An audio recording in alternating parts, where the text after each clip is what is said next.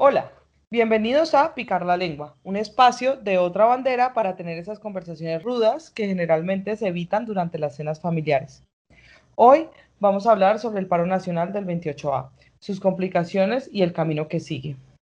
Invitamos a Mansell Martínez, Doctor en Ciencias Sociales y Humanas, especialista en epidemiología, psicólogo, narrador audiovisual y profesor investigador en las universidades Juan N. Corpas y la Universidad de Brasilia, y a Lucía Cárdenas, estudiante de Ingeniería de Alimentos, consejera directiva de la Universidad Jorge Tadeo Lozano, presidente regional de Acrees Centro, parte del Comité Nacional del Paro, cofundadora de Hagamos su Tadeo y del grupo de movilización Paquetazo de Duque, HU. Después de un mes y medio de protestas, violencia, fake news y de que en la calle nos estemos matando entre colombianos, nos hemos preguntado, ¿realmente vale la pena? Queremos iniciar con nuestros invitados conversando sobre el paro nacional, su cronología y las razones por las que una movilización con mensajes de derechos humanos tan relevantes es estigmatizada por distintos sectores de nuestra población.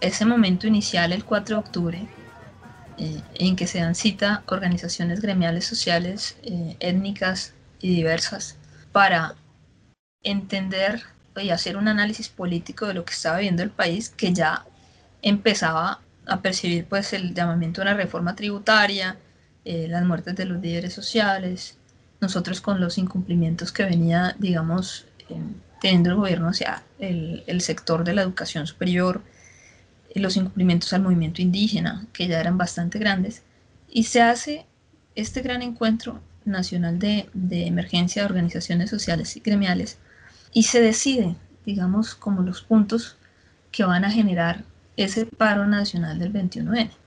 Y a raíz de eso, la conformación inicial de lo que es el Comité Nacional de Paro, con 45 organizaciones de base en ese momento y 51 personas que teníamos, digamos, alguna representatividad o, o delegación o sería que podíamos participar de esos espacios, pues de acuerdo a los funcionamientos internos de las organizaciones.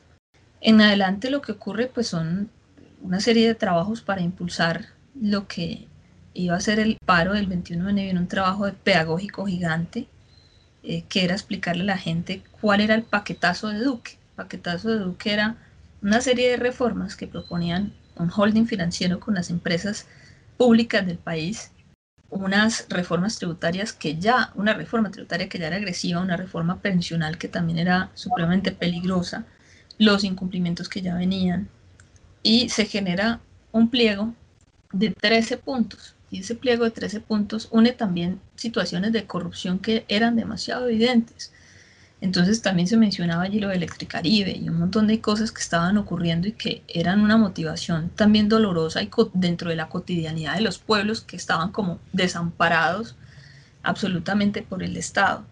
Digamos que hay una serie de reclamaciones de las poblaciones, de las diversidades, de las mujeres, eh, que fueron quedando incluidas ahí y que se convirtieron en lo que eh, se socializó a nivel nacional eh, en los comités pequeños, departamentales y locales que se fueron generando para que las personas entraran como en razón de la necesidad de protestar frente a eso que estaba planteando el gobierno nacional en cabeza del presidente Duque.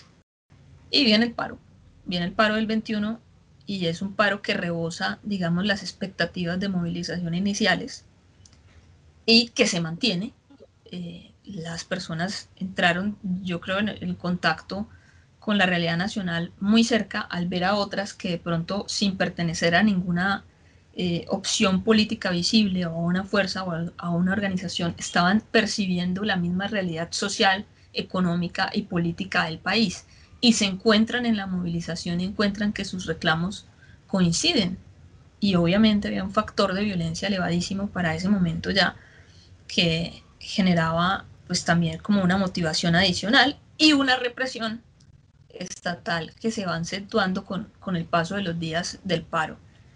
Ya en ese momento, pues ya era evidente que funcionaba mucho mejor la organización del, del Comité Nacional de Paro, que ya se había creado como Comité Nacional de Paro y dejaban de ser las tres centrales como un poco que codirigían eso de alguna forma muy fácil, como orientaban muy rápido, sino que se empieza a funcionar de una forma mucho más constante en la decisión y llegamos al 26 de noviembre cuando se le entrega el pliego al presidente eh, Duque en la Casa de Nariño y de ahí en adelante pues viene una serie de situaciones que tendremos que lamentar siempre, ¿no? Antes de eso viene la muerte de Dylan, que creo que es un hito y creo que fue un dolor de nación, de país, un joven que estaba buscando poder acceder a la educación superior y es asesinado por el SMAT en medio de una movilización pacífica que inició pues en el Parque Nacional y termina en un desastre. Entonces creo que había como muchos dolores acumulados, las reclamaciones y un país que necesitaba llegar justamente como a ese nivel de, de indignación y pasa pues por el, filtro de lo que puede hacer la matriz de comunicación nacional para desvirtuar la protesta, la movilización, eh, para cuestionar cómo se ha conformado el comité, para hacer como esos primeros intentos de eh, desestabilizar esa unidad de acción que se había logrado internamente dentro de los movimientos sociales gremiales de pueblos y poblaciones. Y creo que eh, ese es como el, primer momento, ¿no? Y después viene como un espacio, un espacio de negociación, obviamente, que se da con el gobierno nacional y un espacio paralelo que crea el gobierno para desestimar las, lo que ha planteado el comité crea la conversación nacional como un paralelo para decir que está intentando escuchar al pueblo, porque el pueblo no lo representa el comité, y siempre se ha dado esa situación. Y en ese momento, pues obviamente ocurre, eh, digamos, una, una especie de división entre las personas que creen que la opción del gobierno representada en la conversación nacional es un diálogo y una negociación real, y se va disminuyendo un poco la fuerza de movilización.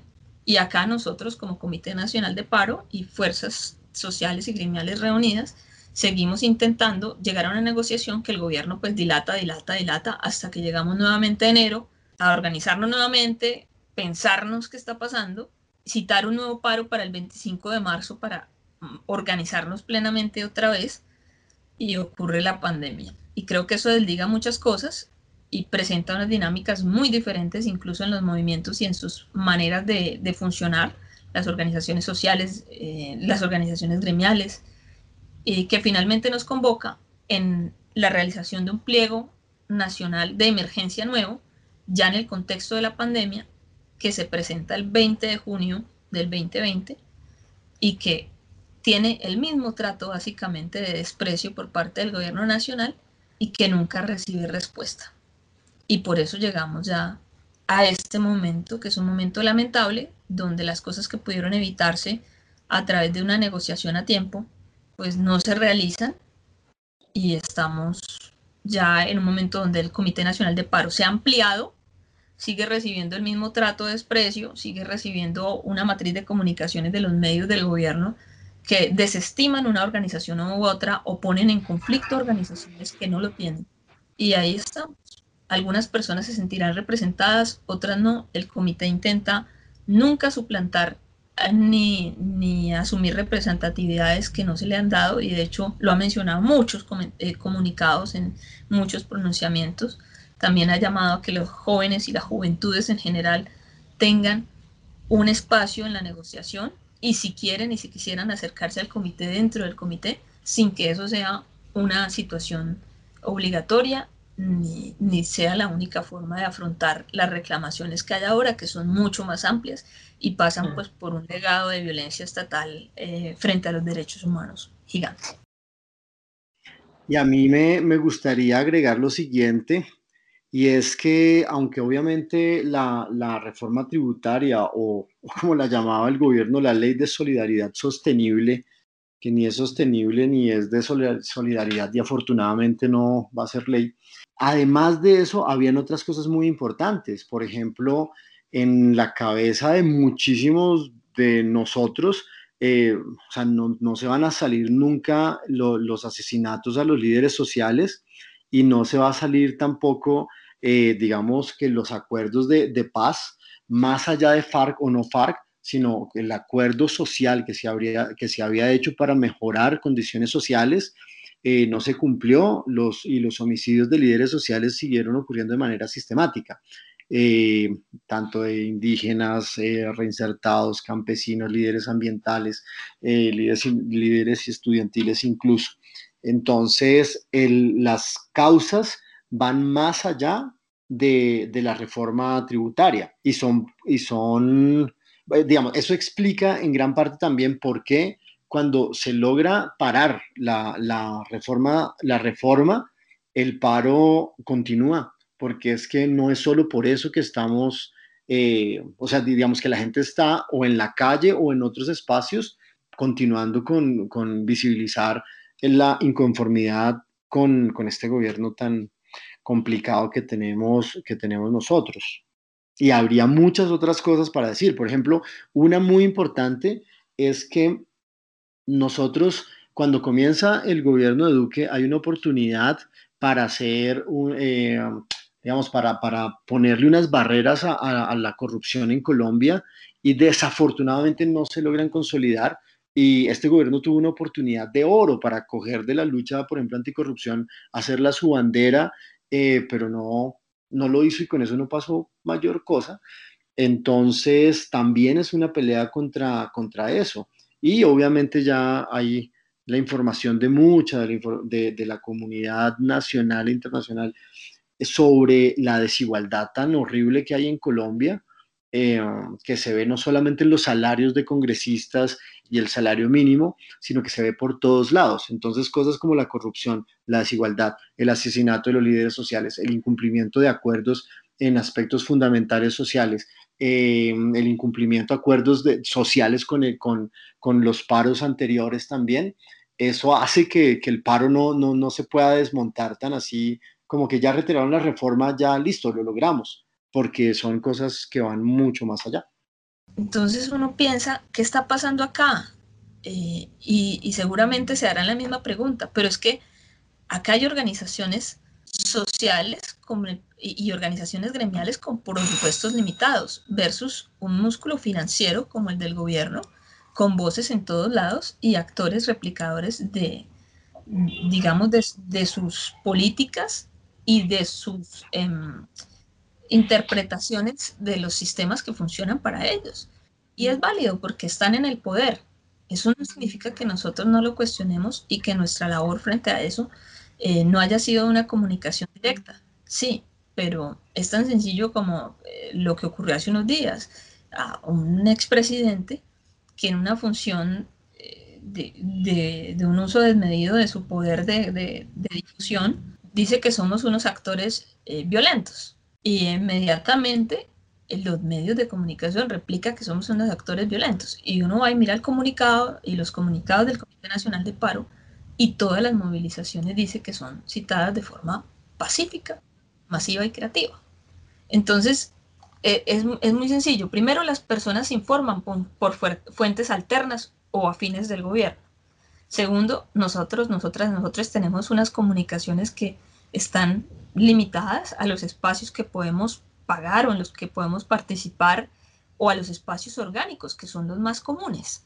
¿sí? El espacio orgánico, por ejemplo, nuestro es el de la asociación y las personas que representamos cada uno internamente. Pero más allá de eso, también existe una brecha y un estigma que se arrastra por años, eh, una satanización hacia los movimientos sociales y gremiales que impide que cualquier cosa que se diga de este lado sea bienvenida y no sea enmarcada simplemente en una disputa de fuerzas políticas por el poder. Entonces pareciera que cuando uno defiende lo más justo, en realidad se convirtiera en el defensor de una injusticia o en el perpetrador de alguna barbarie anterior sin capacidad moral o ética para juzgar si eso está ocurriendo o no está ocurriendo y se desvirtúa todo. Ejemplo claro, una persona que sale de civil a matar a otras en la calle es entrevistada por un medio nacional para que nos cuente por qué cometió ese error. Está cometiendo un delito, ¿sí? Y yo no tengo por qué prestarle comillas, un micrófono para que amplifique que eso, que eso es un error y puede ser disculpado o visto como un error. Eso es un delito, ¿sí? Entonces, contra ese tipo de cosas luchamos nosotras como personas que representamos eh, algún tipo de organización, del origen que sea. Luchamos contra esas fracturas que ponen una injusticia de ese calibre o un delito de ese calibre en el nivel de un deber ciudadano. Esa es la matriz más básica. Nosotros tenemos un ministro de defensa que superó una moción de censura que no solo estaba guiada por las situaciones que, que se han cometido por parte de la fuerza pública en el contexto de la movilización y la protesta, sino que también se atrevió a expresar que los niños son máquinas de guerra. Entonces, son situaciones y amplificadas por los medios de comunicación sin que tengan realmente una, una crítica y planteen una postura ética diferente frente a lo que está pasando, o sea, en, en el contexto. ¿Qué pasa cuando yo digo que un niño es una máquina de guerra? ¿Qué estoy haciendo? Justificar un asesinato en vez de hacer una propuesta social que saque estas personitas de un conflicto que está en un proceso que ha sido muy lento y que no ha sido bien implementado y que permite que personas menores de edad sigan siendo reclutadas y sigan siendo satanizadas por culpa de actores violentos de, cualquiera, de cualquier índole, o sea, paramilitares, guerrilleros, eh, disidencias, etc. Acá estamos luchando por tener una, una concepción ética y moral diferente y no unos medios que ayuden a tergiversar esos valores que tenemos que tener de ciudadanía y de sociedad muy claros pues yo estoy de acuerdo con este tipo de, protestas. Pienso que la comunidad tiene el derecho legítimo de hacerlo, que realmente es, es, la opción y la única manera en que el, pueblo se puede manifestar porque realmente los líderes, aunque existe una democracia en el país, pues en realidad hay, hay mucha corrupción que los líderes, ya que se llaman entre comillas líderes o las personas que nos representan, pues no logran cumplir esa, esa, esa función porque realmente no escuchan a la comunidad como tal, sino que está muy corrupto por, por el sistema, por, por, los favores que tienen que, cumplir, etcétera. Por la desigualdad que hay en el país, por los sueldos inmerecidos e injustos que tienen en el Congreso. Yo nunca había vivido un paro casi como de dos meses, porque siempre cuando han hecho los paros ha sido dos o tres días. Pero esta vez sí se le salió de las manos al presidente. Nosotros estábamos saliendo de, como se dice, de, una enfermedad que fue el COVID. ¿Y cómo va a poner a hacer eso? Otra vez a bajarnos la, la economía, otra vez. No, entonces, o sea, estuvo bueno y todo a duras penas hay para el almuerzo, el desayuno, para el arriendo y para pagar una universidad no hay. Él quería pues destrozos, pues destrozos tuvo, porque la gente, el pueblo no se iba a quedar así. Bueno, yo pienso que la protesta social es necesaria y pues eh, es la forma de manifestarse de la gente ante pues que no está conforme con lo que pasa en el país. Es necesaria y, pues también es, es necesario también los medios que usa para para llamar la atención, para porque si no, pues si así no escuchan, pues... No hay forma de que un líder eh, represente a todos quienes protestan en este momento, porque quienes protestan de, o quienes protestamos de una forma u otra, o quienes, quienes protestan directamente en, en la calle, tienen eh, digamos, son tan, son, son tan diversos y tan distintos que el, el, Comité del Paro es una amplia representación, pero, tan, pero no puede representarlos a todos. Por eso hay jóvenes en Cali y hay personas en muchos lugares que, que dicen, no, momentico, yo me, yo me represento solo de alguna forma, o, hay, o, o ellos no me representan, que es lo que pasa que es lo que pasa, o sea, es imposible representar realmente a todos, pero eso es una cosa y otra cosa muy distinta es que no, se, o sea, no solamente está estigmatizada la protesta, sino están estigmatizados los líderes sociales, están estigmatizados los indígenas, están estigmatizados los movimientos sociales, está estigmatizado el comité del paro, porque eso le conviene, eh, pues digamos, le conviene un sistema político y económico y le conviene a mecanismos de corrupción enormemente eh, dañinos para el país, pero lucrativos para quienes los controlan. Entonces, sí está estigmatizada la, protesta, eh, sí está estigmatizada en, parte por los medios de comunicación, aunque uno tampoco puede meter en, un saco de la misma manera todos los medios de comunicación. Creo que hay unas diferencias muy grandes, pero al mismo tiempo es muy raro que Rolling Stone tenga mejor cubrimiento de lo que pasa con la violencia policial que, que medios que, que, tienen horario prime time en Colombia. Entonces está estigmatizado todo y eso tiene unas razones ahí muy, muy perversas.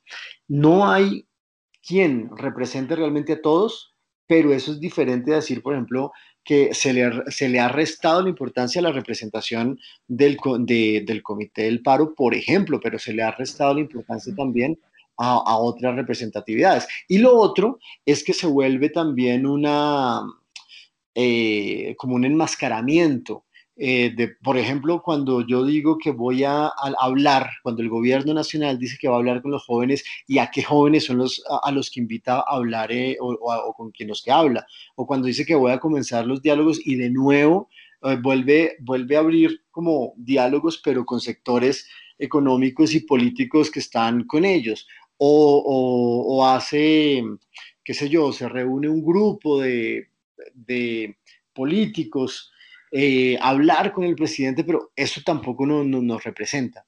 Es muy difícil, ese tema de la representación es muy difícil.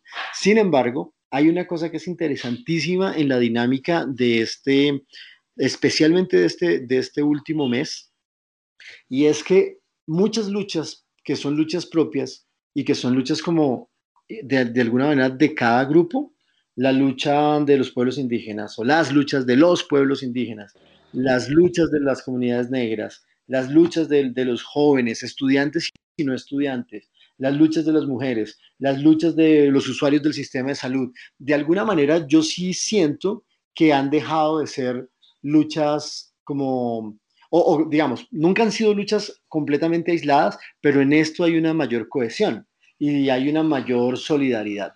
Entonces, no como la ley de solidaridad, sino en la práctica sí hay una solidaridad entre, entre distintos sectores que, que, han hecho también que se mantenga más tiempo el paro y que, se, que nos vayamos a otro tipo de, de, reflexiones. Y esa es una oportunidad interesante que tenemos ahora para poder, digamos, fortalecer el tejido social para lograr cambios estructurales en el país como una menor corrupción, una menor desigualdad y este tipo de cosas. Las luchas individuales tienen que seguir y tienen que ser absolutamente fuertes, que no son individuales, son sociales, pero digamos que por cada comunidad.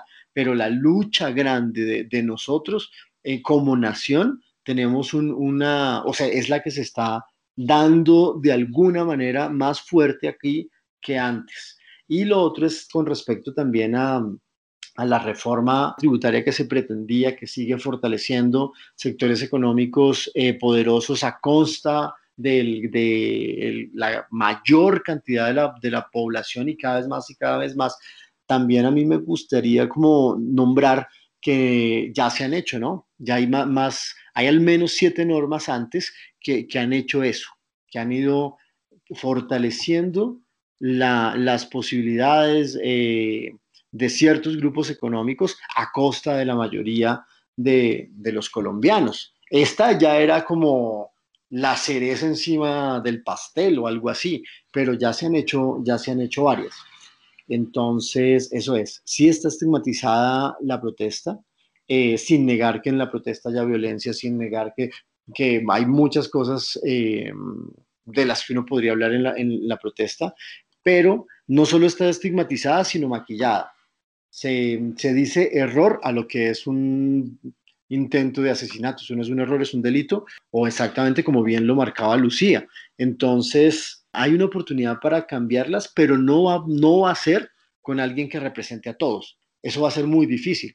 Entonces hay un grupo de representaciones mixtas que son absolutamente valiosas y que merecen más voz, que necesitan más, más voz y, y que tenemos que buscar la forma de abrirle voz y prácticas a, esas, a esos pensamientos que tienen que ver con la solidaridad y con hacer cambios estructurales en el país.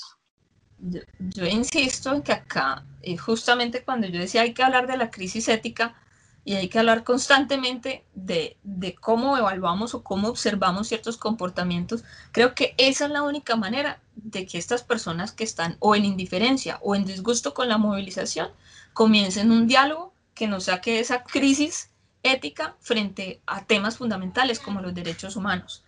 Pero también te voy a decir una cosa, es que este es el gobierno de los eufemismos. Todo puede sonar bien, ¿sí? Todo puede sonar bien. Entonces le preguntaban al, al fiscal que qué pasaba con las personas desaparecidas. Y él decía, no tenemos personas desaparecidas, tenemos personas no localizadas. Y esto es algo terrible porque entonces la persona que recibe el mensaje, que no se moviliza, dice, pero es que lo que pasa es que no los han encontrado. Y se vuelve un asunto trivial, una desaparición que más o menos llega a las 341 personas por cifras, digamos, que, que, que están medianamente concertadas entre las ONGs, que son en este momento el único marco confiable porque las instituciones del país están hablando de personas no localizadas. Entonces, estamos en esa, en esa crisis. ¿Cómo le hablas a una persona que recibe esa información del gobierno? ¿Sí? Tenemos que empezar por las cosas, como tú dices, más básicas. Pero es muy difícil juzgar lo básico cuando desde el discurso que tiene la posibilidad y los medios se están avalando ese tipo de comportamientos. Te lo digo, cuando a una mujer la violan, teníamos el el dilema gigante de lo que está ocurriendo con las mujeres en movilización y con las personas no binarias que vimos, las raptaron. Dos mujeres trans estaban ejerciendo su, trabajo, eh, son golpeadas por civiles y llevadas como si estuvieran siendo capturadas por policías. Y el mensaje es para la ciudadanía es, está mal ser una persona trans, está mal ser una persona binaria. Y nadie dice lo contrario, no hay un gobierno que diga, oigan, ¿por qué se las llevaron? No hay nada que pase ahí. Lo mismo, cuando las mujeres afirman que son violadas, abusadas por los policías en los CAIs. E inmediatamente se cuestiona la veracidad de lo que están diciendo las mujeres.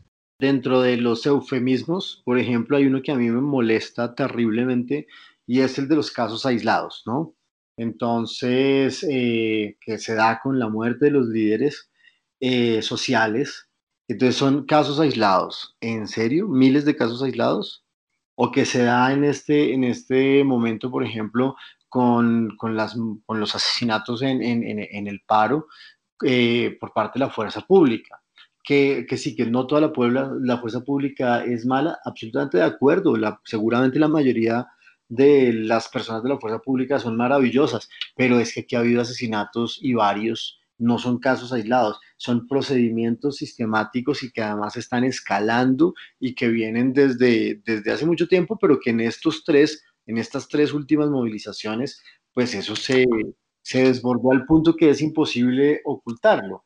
Entonces, entonces eso del, ese uso del lenguaje que está en ley de solidaridad a una reforma tributaria criminal eh, o casos aislados a, lo que son asesinatos o errores, es un error salir a disparar a, lo que son delitos, ese tipo de, minimizar el lenguaje que se da en la prensa, pero que sobre todo, sobre todo y de lejos se da en la voz de voceros importantísimos del gobierno, comenzando por el presidente y siguiendo por, por los ministros, incluyendo el ministro, eh, o sea, no, no solo los de, la, los de lo económico, sino también ministros como, como el ministro de Salud, por ejemplo. Entonces, acá las resistencias cotidianas también incluyen las resistencias desde el lenguaje y desde ayudarle a percibir a los demás las cosas con los nombres que realmente deben tener y no, y no con los nombres que minimizan que minimizan eh, delitos y asesinatos y desapariciones y, y porrazos en la, en la protesta y todo lo que hemos visto que está muy mal. ¿Cómo discuto yo con una persona que ve que sus conceptos y lo que piensa están siendo avalados y validados permanentemente por un gobierno y por unos medios que obviamente pues, están muy en la línea del gobierno de los grupos económicos que lo sostienen, ¿sí? Entonces, eh, incluso nos, los ponen a enfrentarnos a nosotros como si la palabra de la patrullera que fue violada fuera más válida que la de las personas. Fueron violadas. Y tenemos que empezar a decirlo y tenemos que empezar a vencer esas, esas manipulaciones de la observación sobre las situaciones sociales que son peligrosísimas, que nos construyen unas divisiones que no deben existir si los criterios éticos son claros. Entonces, ¿cómo vamos a sacar a una persona de estas a movilizarse? No, primero tiene que pasar por un filtro ético gigante. Si a mí una persona me pregunta, ¿Dónde están las, las, personas desaparecidas? Yo les digo, hay que preguntarle al gobierno. Hay que preguntarle al gobierno dónde están. Y me tendrían que poder decir dónde están. Ahora, hay una forma de satanizar la, el bloqueo. Eh, y eso que el bloqueo está comprendido como un corte de circulación en realidad. ¿sí? Entonces, con todo lo que requiere, digamos, en corte de circulación, que tiene que permitir pues todo lo humanitario, lo que tenga connotación humanitaria, lo fúnebre, eh, las situaciones de productos perecederos para que puedan transitar y la, seguridad alimentaria de las poblaciones se mantenga. Entonces, no, como que no, no es la interpretación adecuada, tampoco se ha dado una orientación de parte de los actores, digamos, que tienen más protagonismo para que se realice un bloqueo que ponga a las comunidades que son las que sufren unas situaciones horribles. No, todo lo contrario. Se han hecho propuestas incluso de caravanas de solidaridad, pero eso no sale por las noticias. ¿sí?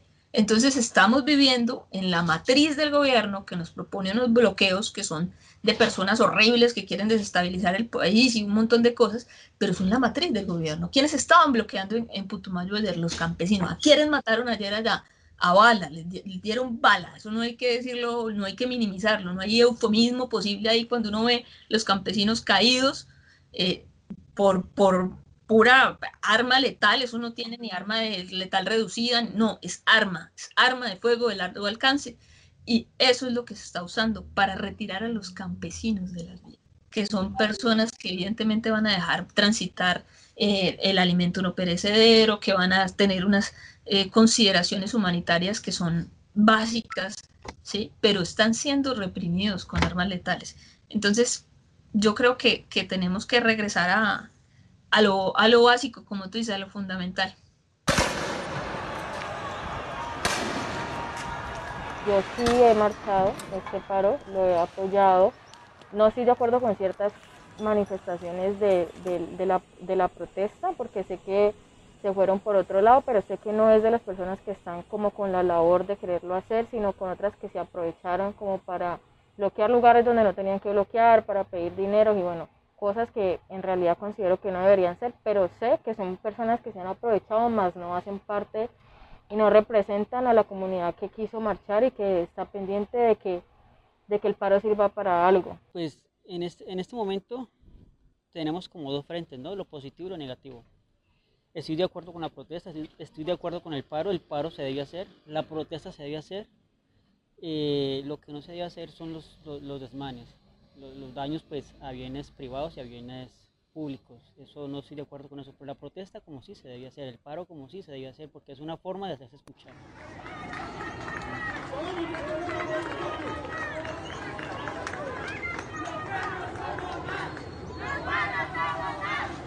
Yo creo varias cosas. Primero, es que sí hay grupos que han sido muy hábiles eh, en estigmatizar, ¿no? Entonces, la protesta se ha estigmatizado y entonces si uno sale a protestar, eh, o digamos, lo, lo, que se dice es como la, estigmatización con respecto a la violencia, ¿no? Entonces es algo peligroso, entonces no hay que salir porque es algo peligroso. Eh, o no, no hay que salir porque entonces usted es un violento. Si sale, usted es un violento. Entonces es parte del estigma.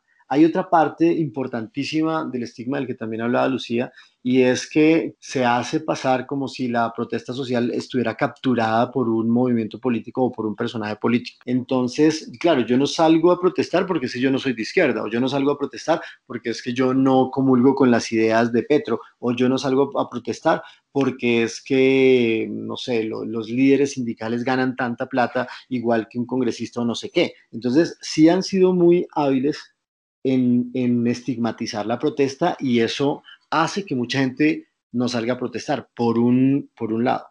Por otro lado, hay muchas personas que no, que, que, hacen una protesta diferente, que no es salir a la calle necesariamente.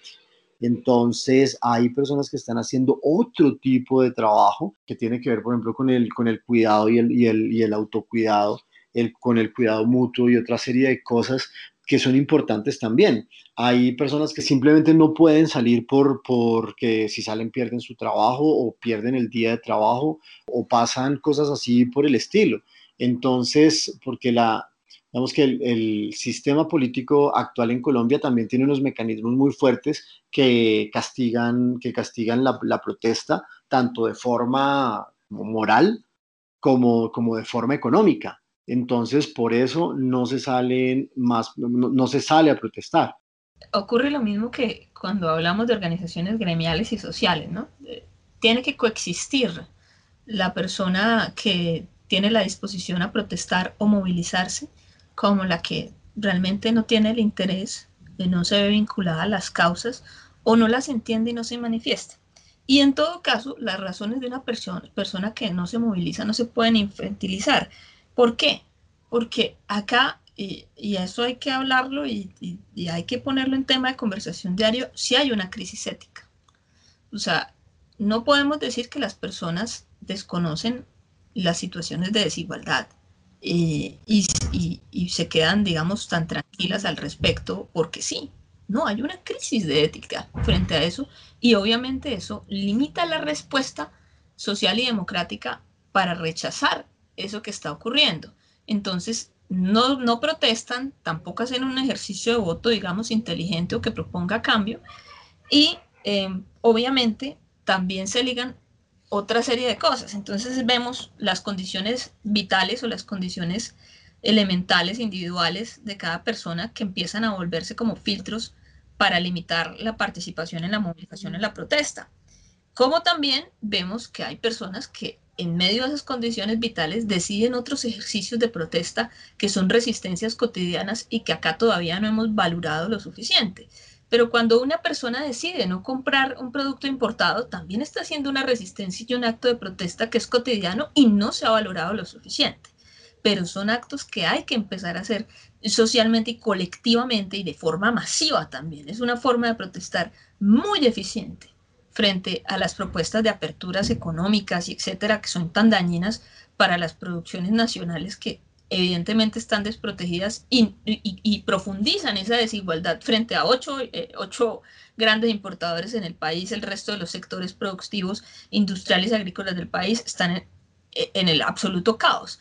Entonces, hay otras propuestas de movilización. Ahora, mucha gente no se moviliza por el miedo, esto hay que decirlo. Obviamente, y yo creo que la medida de, la presentación de estos paros que vienen con unas propuestas de movilización de recursos mucho más fuertes y entiéndase movilización de recursos como hacer una logística y, una, y, hacer toda una operación alrededor de lo que es eh, la movilización, una propuesta de protección y autocuidado que hace que la gente venza el miedo, puede que más gente se vaya vinculando a salir y a reivindicar sus propias causas, ¿sí?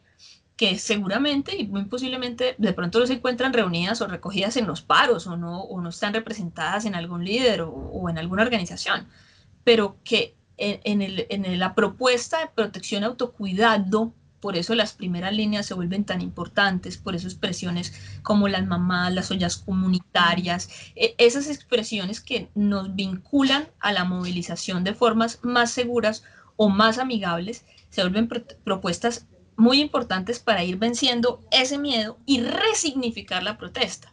Es entonces cuando llegamos a, que, bueno, listo, los pueblos, por ejemplo, indígenas, deciden eh, tumbar un monumento que evidentemente reafirma un colonialismo y unas actitudes eh, pues de racismo eh, histórico y es una propuesta de movilización y es una propuesta válida.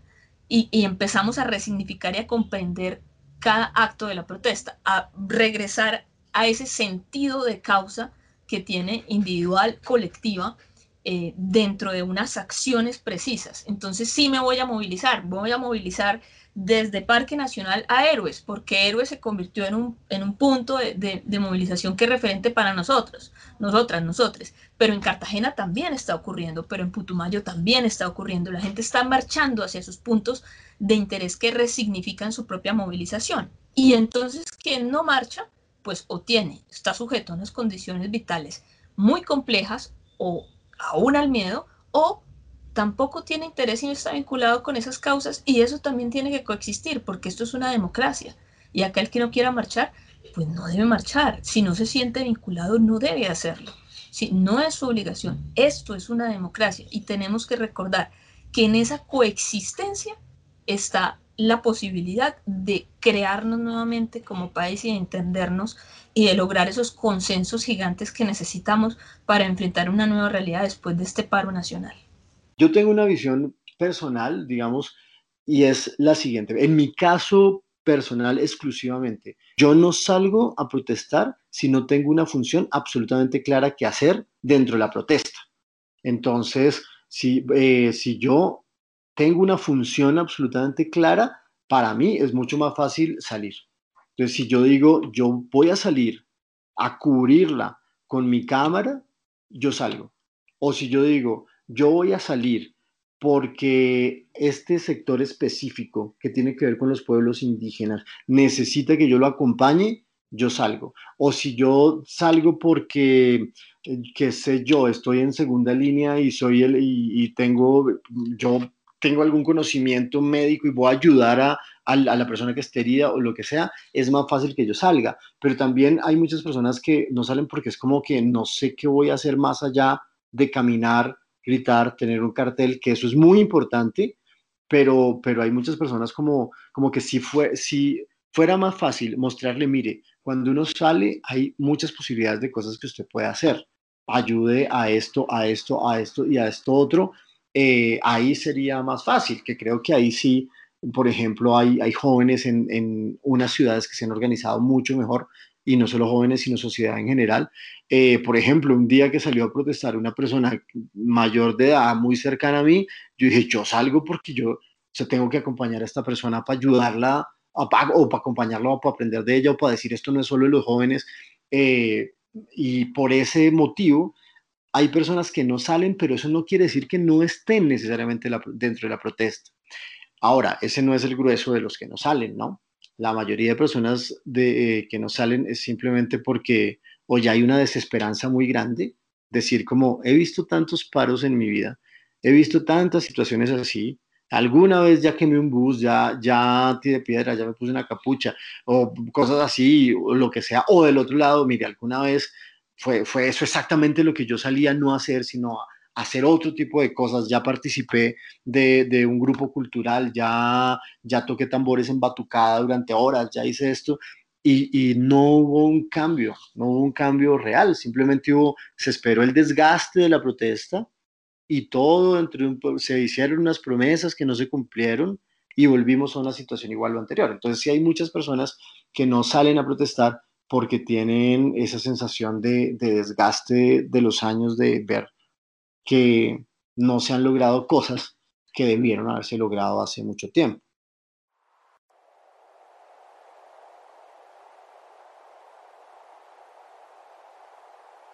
Considero que obviamente los congresistas son los que toman las decisiones y es el Congreso está sumamente corrupto porque aunque han dicho que, van a hacer ciertos cambios en las plenarias y en las últimas reuniones que han habido este, esta semana, por ejemplo, la semana pasada, se ha evidenciado que en realidad no, en realidad ellos quieren seguir haciendo lo mismo, que no han escuchado, que pareciera que no les importará la comunidad, todos se lo están eh, poniendo como que es la izquierda que quiere sabotearlo y que la izquierda es la culpable y que todo es gracias a la izquierda entonces, basándose en eso y, escudándose en eso, simplemente han hecho caso omiso a, lo que ha pasado con el paro. Es que la gente tiene una mentalidad equivocada. Piensan que en el Congreso los servidores públicos son los que tienen el sartén por la mano, que son los que toman las decisiones. Ellos no toman las decisiones, ellos son los que sirven al pueblo. El pueblo es el que toma la decisión. Y si el pueblo no se pone como las pilas, no despierta de ese, de ese sueño pasivo en el que estamos, pues no va a haber un cambio. ¿Qué creo que debería hacer el Congreso en este momento? No, pues no, pues que esa gente no se... la verdad, no espero nada de ellos porque la verdad estoy desesperanzada como de, de eso, pero yo creo que deberían de, de, de concientizarse y, y, y de verdad de escuchar a la gente, escuchar a los jóvenes, escuchar lo que están pidiendo, cumplir con lo que dicen, porque también creo que hay como un engaño ahí, falsas promesas, lo de siempre.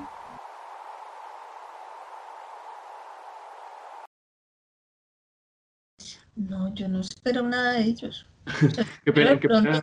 Yo creo que uno debería exigirles a los congresistas en dos niveles distintos. Uno es como yo le exigiría lo mismo que le exigiría al resto de los colombianos, que es como la solidaridad con los demás, eh, sería como, como lo mínimo, pero en el caso de los congresistas hay otra cosa adicional y es que funcionen los sistemas de control al gobierno, o sea, que realmente comiencen, eh, lo que pasa es que también uno es muy difícil meter en un solo saco, por alguna razón o por millones de, razones, uno piensa en Congreso, o al menos en mi caso, y yo separo como en grupos y, hay unos grupos que son absolutamente como, como identificados con la corrupción. Entonces es muy difícil, es muy difícil y son de los congresistas em, como, que, como que de los primeros que a uno se le vienen a la cabeza. Hay otro grupo de congresistas que intentan hacer el, el control del gobierno, hay otros grupos de congresistas que intentan representar a sus, a las personas que los eligieron. Estoy pensando en este momento, por ejemplo, en algunos de, de Amazonía y de, y de Orinoquía, intentando hacer unas cosas distintas, pero también pues, muy poco visibles en general. Yo sí espero, yo, yo sí esperaría cosas del Congreso, así como esperaría que, que en general nosotros, todos en Colombia, hiciéramos un mejor ejercicio de voto, un ejercicio más responsable del voto y que quizás esos votos son más importantes que los votos de presidente, o sea, o, por lo menos igual de importantes. Entonces tenemos que poner en esos cargos, en los cargos que son de elección, o sea, porque una cosa es cuando, cuando el presidente le da los, los cargos a sus amigos es una cosa, ¿sí? Pero, pero es que uno no los pudo escoger pero en este caso eh, sí hay una, necesidad de tener un mejor Congreso y ese mejor Congreso pasa necesariamente por el ejercicio del voto. Eh, y sí tenemos que, exigirle mucho a los congresistas, aunque como no sé si, si lo entiendo bien, lo, que dice Lucía cuando dice yo no espero nada de ellos, es como, sí, que uno, uno esperaría que por lo menos no la, no la caguen tanto, ¿no? Que por lo menos que por lo menos no haya la corrupción en el Congreso, que por lo menos se puedan solidarizar con los demás, que por lo menos haya una intención de tener una, una de, pelear con la desigualdad, así sea a costa del propio sueldo. Eh, sí hay mucho que, debemos pedirle a, la gente del Congreso.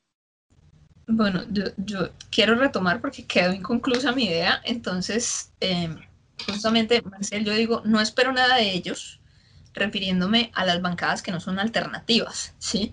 Porque pudimos ver la diferencia, mucho casi que perfecta, eh, delimitada sobre el entendimiento de lo que estaba ocurriendo a nivel social y, lo, y, quienes no entienden o corresponden a otros intereses en la votación de la, de la moción de censura al ministro de Defensa. Yo creo que ese es un gran diagnóstico, una radiografía literalmente de lo que ocurre en el Congreso.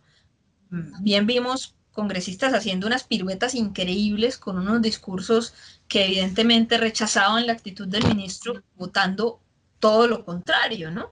Eh, aprobando, digamos, la actitud, el comportamiento, las órdenes que da el ministro de Defensa, porque el ministro de Defensa da órdenes, ¿sí? Y las recibe también del comandante en jefe de todas las fuerzas militares de este país, que es el señor presidente Iván Duque. Entonces, exacto. Entonces, entonces, eh, bueno, uno pone a evaluar qué, congresistas puede liberar de ahí y yo, o sacar como ese margen de no espero nada y son minoría. Entonces, efectivamente coincido en que hay que buscar una mayoría con criterio, ¿sí? Y que se aleja de muchos de los partidos que votaron eh, que se negara esa, esa moción. Han debido votar pues, para que se diera la moción de censura que era lógico, era evidente, es una reclamación que incluso ha mantenido a la gente después de esa votación movilizándose en rechazo a, ellos mismos. O sea, eso en sí mismo se ha vuelto un propósito de movilización, rechazar ese tipo de, de decisiones del sector legislativo del país. Puede que las personas se colectivicen, se organicen, etcétera, como ha ocurrido, o que se incluyan dentro de algún partido o que no se incluyan pero lo que estoy segura es que es muy posible que rechacen todo lo que venga de este gobierno, ¿sí? De pronto no va a ser un voto asertivo, sino un voto de castigo, de rechazo, ¿sí? que también es una forma, y, no lo quiero equiparar absolutamente, pero es también una forma de protestar, ¿sí? Yo no voy a refrendar y a validar un gobierno con el que, o al que señalo eh, de asesino, o de violador, o de abusivo, ¿sí? Tengo que votar al contrario.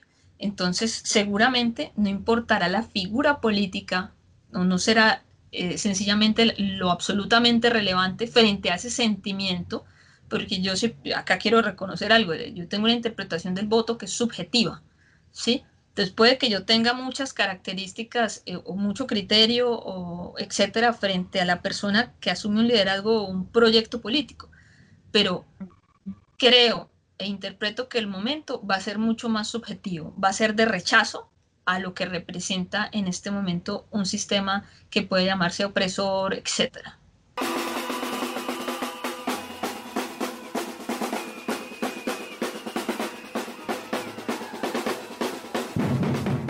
En este momento pienso que no va a haber un cambio grande desafortunadamente, pero pienso que también pues se acercan las, las elecciones y que este paro también le ha abierto los ojos a mucha, a mucha comunidad, a muchas personas que quizás no estaban interesadas en la política y que puede que haya un cambio. Sí, muchas personas salen a votar porque si hay más personas que salen a votar, más difícil es hacer corrupción, más difícil es hacer que un congresista esté haya parado por, por una compra de votos si, la, si el porcentaje de votantes es mayor. Eh, ¿Qué espero yo del paro? Que se logre el cambio, que se logre la igualdad que tanto necesitamos en el país.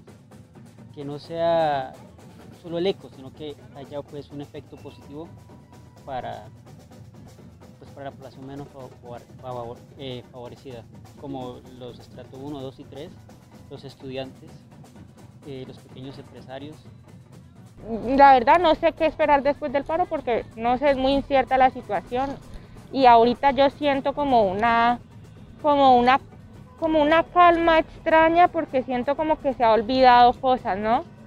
Como estamos en un momento como que ya creemos que ya pasó, pero no ha pasado las cosas.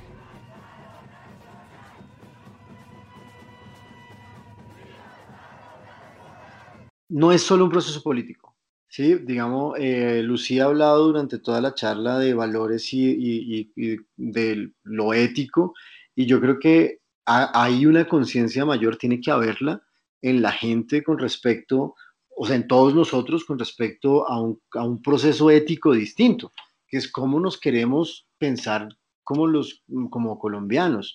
O sea, en serio queremos seguir pensándonos desde, desde varias regiones con, con la violencia eh, de primero, o queremos seguir pensándonos con, ¿cómo, cómo, cómo es, cómo es, cómo es? Queremos seguir pensándonos como, como la gente que se deja meter un montón de normas en contra y no dice nada o no, o no sabe cómo hacerlo. Queremos, o sea, hay un proceso que sí, yo no sé si se ha creado, pero se ha fortalecido un, un sentimiento ético y un sentimiento de valores hacia el futuro de lo que queremos lograr, de lo que queremos conseguir para nosotros y para, y para la gente cercana y para todo el país, que creo que es significativamente distinto a cosas que se han hecho antes.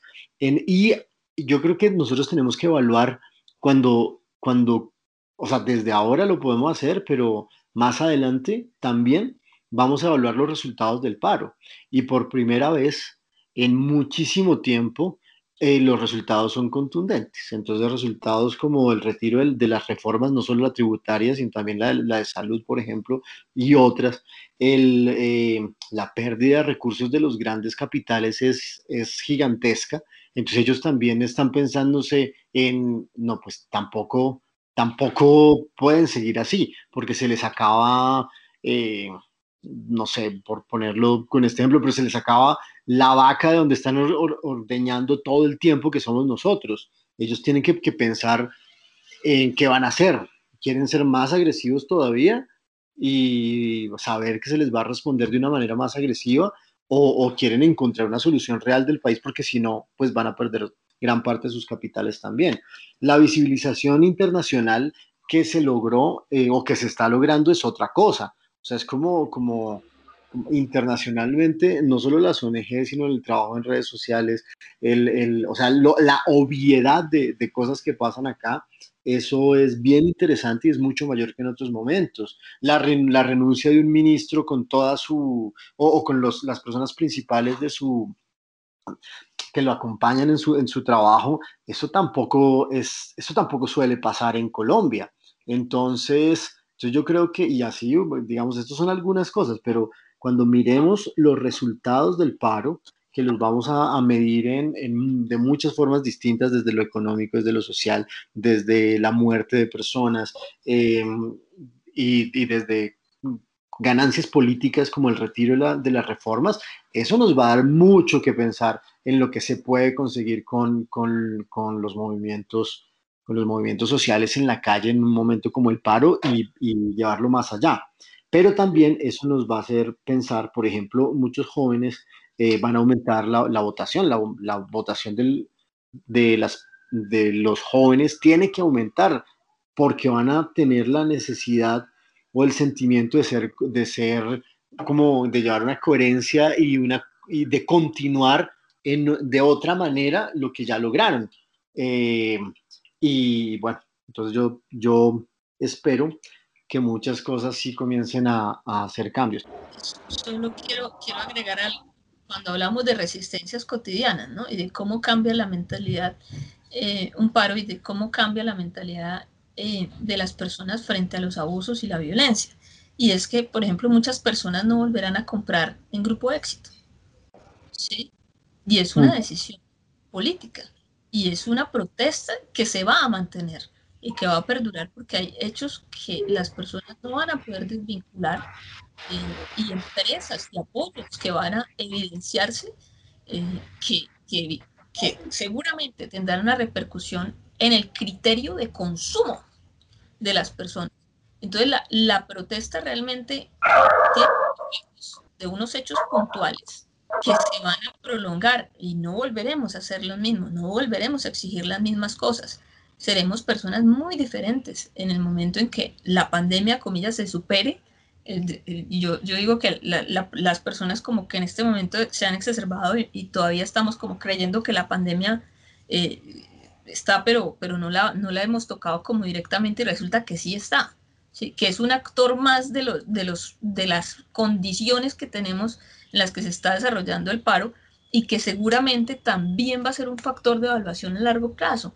Que, que cómo es que llegamos a priorizar y por qué, o sea, tan mal estaríamos que llegamos a priorizar salir a defender los derechos fundamentales y elementales eh, frente a una crisis de salud tan grande en la que estamos viviendo. Entonces creo que tomamos ya decisiones como país y como movimientos y como personas eh, que, son, que son hitos, hitos en general. No podemos regresar al mismo punto de antes y eso se va a ver. Entonces el paro, coincido con Marcel, eh, va mucho más allá de esta expresión y este momento y va a tener contextos y repercusiones económicas bastante grandes para también grupos que han decidido las políticas y los gobernantes de este país. Lo que a mí me gustaría decir también es que, digamos, el paro es un momento, pero el, digamos, no es solo ese momento, son procesos de larguísimo plazo son, son, o sea, son resistencias de largo aliento desde la cotidianidad, desde, desde la política, desde lo económico, desde las decisiones de compra, como decía Lucía, compro o no compro determinado producto, desde, desde lo que yo elijo como tesis de grado para investigar, desde, desde muchos lugares. Digamos, este es un proceso que es como crear la conciencia de, de la transformación que se necesita pero esto, este mes es muy importante, el mes que ha pasado es muy importante, pero el paro es mucho más que el mes. O sea, el paro es como la preparación de antes, la, eh, digamos, todo el intento porque la gente conozca información que es vital saber en este país y, que no, la, no está clara porque hay un velo en, la información que circula o no circula eh, mayoritariamente en el país, pero sobre todo lo que va a pasar de aquí en adelante. Eso es muy interesante, o sea, lo que nosotros podemos hacer en el momento justo de las marchas y, de todo lo demás que implica el paro es vital, pero lo que podemos hacer después es también importante y, seguramente más importante. O sea, la, discusión que tenemos que darnos en el país en términos de, desigualdad y corrupción, la de poder hacer visible el, problema tan grande que eso implica a nivel nacional, regional y municipal eh, y a, cada institucional también, eso es absolutamente necesario. La discusión que necesariamente vamos a tener que darnos sobre, sobre la fuerza pública, eh, la, resignificación de, los monumentos y de, o sea, es que detrás de los monumentos están, es, la historia de lo que somos y, de cómo nos, nos, vemos y nos pensamos como país y a quién incluimos y a quién no. y en, pues eso desde las ciudades, en una ciudad como Cali me imagino cómo está eso pensándose en, en este momento, en Bogotá por supuesto también. Entonces, aquí lo que yo quiero notar es que esto es un proceso que tiene que ser de largo plazo, en donde hay aportes que uno puede hacer adicionales a marchar o no marchar, pero si hay una gran cantidad de formas de pensarme cómo hago yo para hacer resistencia a las cosas de este país que no puedo por moralmente, ni por valores, ni por practicidad, ni por economía, ni por lo que yo quiero para mis hijos, ni por lo que yo quiero para mis padres, ni, ni por ninguna razón aceptar. ¿Cómo hago yo para, para hacer mi aporte para, para ese cambio y para visibilizar lo que está mal y para aliarme con personas para hacer cambios de manera adecuada, cambios adecuados, o sea, cambios reales, no que me hagan promesas y después todo vuelva a lo mismo, eso es, eso es mucho más que un mes. Independientemente de, lo que se prolongue, el, el eh, digamos, la gente en la calle, el paro es un, tiene que ser un movimiento distinto y ahora tenemos una oportunidad mayor que las oportunidades que hemos tenido en otras ocasiones para lograrlo. Yo creo lo siguiente, el movimiento político ya están dando y están dando tan fuerte que no tiene un solo rostro. Sí, eh, es cierto que el Comité Nacional de Paro, y yo insisto mucho, pues pertenezco al Comité Nacional de Paro, o sea, estoy haciendo acá eh, ningún tipo de, de ocultismo, sino considero que es un actor, que es un actor de referencia para poder decir cómo se comportó el gobierno con las reclamaciones.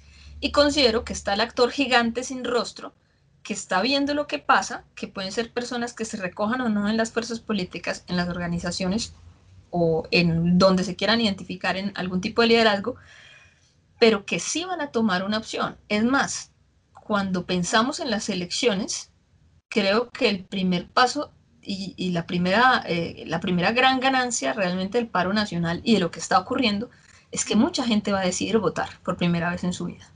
¿Sí? Si nunca lo ha hecho, este va a ser el momento de, de decidir qué va votar. Obviamente, yo no tengo, y lo voy a decir acá también, soy pesimista al respecto, no creo que este gobierno nos deje acercarnos a las elecciones. Y por lo mismo creo que al gobierno le conviene profundizar eh, la violencia que se vive. Entonces, este ejercicio de decisión eh, política que seguramente está en la ciudadanía en general o esta conciencia de ejercer su voto por primera vez de las personas jóvenes que también van a salir seguramente con más fuerza que antes a votar, a exigir, pues si se ve cooptado eh, de alguna manera o, limitado por el gobierno también eh, tendrá, digamos, un proceso de rechazo mucho mayor al que estamos viviendo y de movilización más profunda. Pienso que ese, ese, ese, movimiento no tiene por qué llamarse eh, con algún partido político, eh, principalmente porque se da en la calle, se comparte como una intención y, y, es más un asunto de solidaridad real, ¿no? de empatía, de querer un cambio por la persona que no tomó en su momento una buena decisión. Eh, viendo la crisis y la inequidad que estamos viviendo. O sea, después de Etiopía en hambre va Colombia. ¿sí? Y eso es una cosa fatal. Creo que por fin la sintonía entre la decisión política y el efecto social puede llegar a darse eh, en las urnas y a eso yo le llamaría movimiento. Esperamos que te haya gustado este capítulo de Picar la Lengua, un podcast de otra bandera. No olvides seguirnos en Instagram, Twitter y Facebook y de sumar tu voz a la conversación para crear un país en el que quepamos y progresemos todos. Hasta la próxima.